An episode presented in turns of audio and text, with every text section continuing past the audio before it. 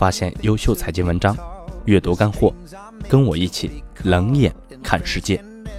我是苟洪翔，欢迎来到苟洪翔读财经。以下是今天的主要内容，我们一起来看。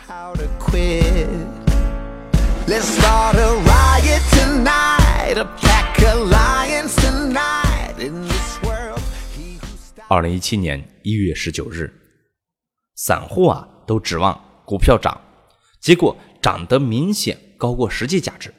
老板又不傻，知道自己不值钱，一定趁高价减持。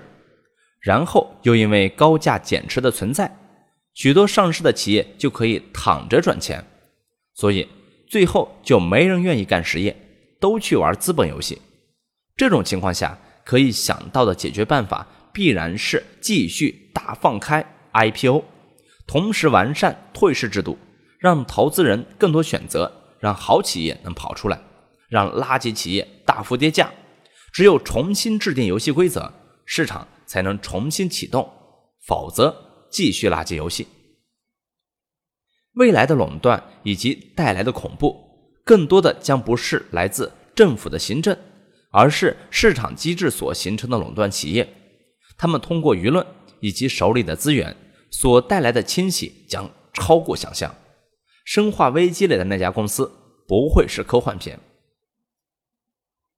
二零一七年一月二十一日，看了特朗普的演讲稿，这哪里是美国总统就职演讲，摆明了就是毛主席在一九四九年天安门的演讲稿嘛！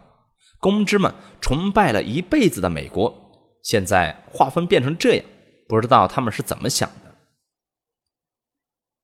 二零一七年一月二十四日，整个市场貌似所有的人都在做金融，也真是可怕。有钱人拿金融牌照，一般有钱人做互联网金融，再没钱的人就玩各种庞氏骗局的游戏，等傻逼来接盘或者被当傻逼接盘。越是强大的敌人，就越是能让人进步成长。然后回头去看，那些曾经强大的敌人，原来也只是自己曾经的恐惧罢了。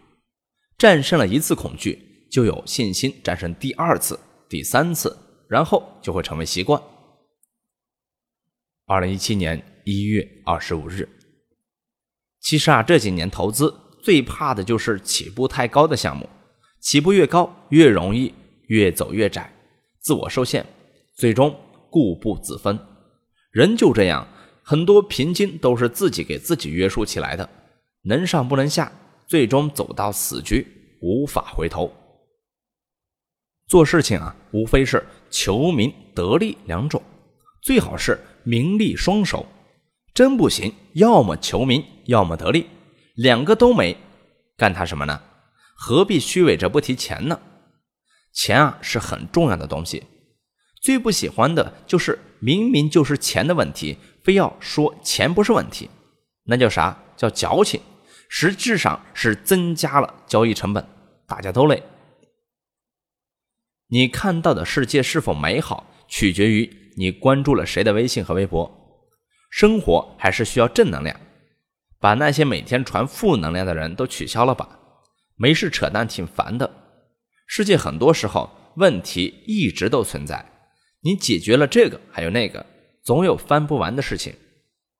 我准备啊，打江南走过，穿一袭青山布衣，留一个身影给自己，不给这个世界。